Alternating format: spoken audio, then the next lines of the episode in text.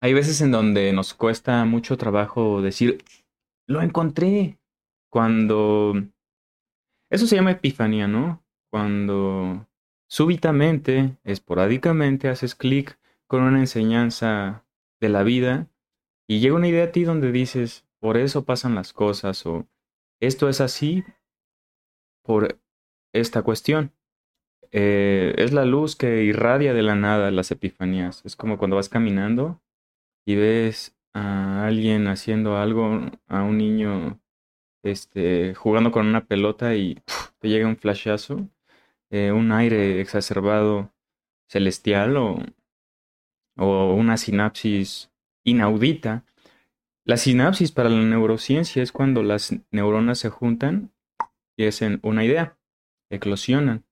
Nosotros somos energía, somos electricidad, entonces es muy hermoso porque todo funciona con cierta energía, frecuencia, ritmo, inclusive, em, desde el sentido más exacto y científico, porque nosotros podemos, eh, tenemos la energía suficiente en nuestro cuerpo para prender un bombillo pequeñito, pequeñito, y también en lo más, y las matemáticas, eh, Pitágoras decía que que podemos, y este, que todo es matemáticas, ¿no? La música es matemáticas.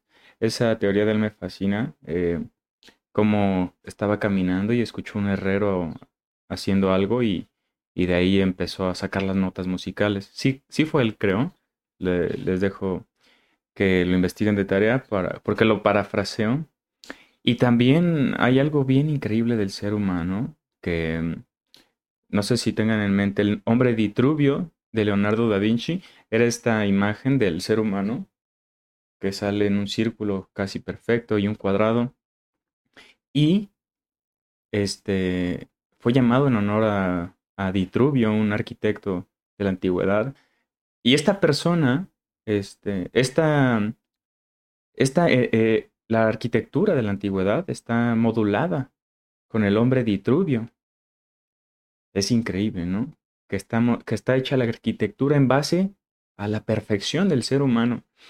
Hay un número muy importante y especial eh, del lado matemático y esotérico. Me gusta hacer esa ambivalencia porque pues tenemos de todo aquí, ¿no? Creyentes y no creyentes, este, los que dudan y los que cuestionan todo. Entonces, yo estoy en medio, ¿no?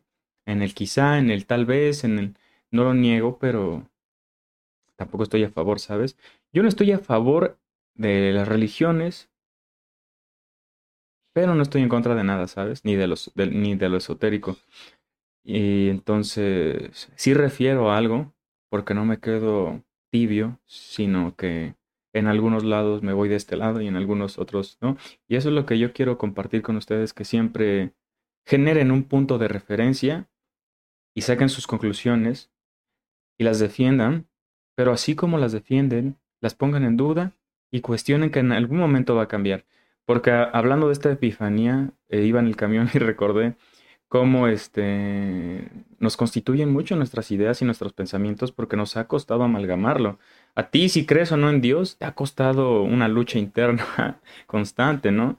Que otros vengan con un argumento a mover de esa idea, pues va a destruir cuasi tu esencia, ¿no? Y va a ser doloroso y vas a vas a sufrir.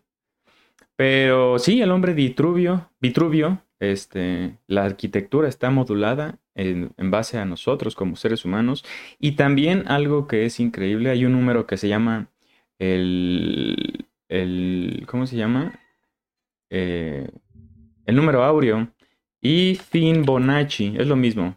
Fin, no sé si han escuchado, a ver, lo voy a poner aquí, Bonacci. Sí, sí lo han escuchado, pero sucesión de, Fibo, de Fibonacci es la espiral, la espiralita que se encuentra en absolutamente todo. Este, Leonardo de Pisa la, teorizó. Wow, sí fue él.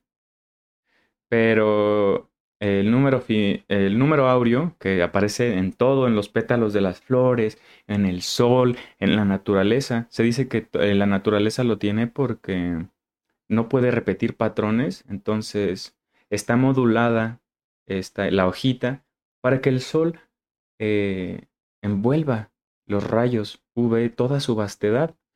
¿Ok? Recordemos que el sol es vida y en muchas culturas ha sido venerado, em, no como deidad per se, pero sí como una, un arquetipo o como una ilustración, como un, este, una referencia, ¿no? Bueno, les mando un gran abrazo. Espero tengan un buen día y que cuestionen todo. Hablamos de ciencia, hablamos de esoterismo, hablamos de misticismo, pero también hablamos de ser quien somos y cambiar constantemente. Te mando un gran abrazo y que tengas un bonito día. Wow. Toma lo más pertinente, necesario y oportuno y sígueme en arroba Tagore, que estoy en Instagram subiendo poemas allá.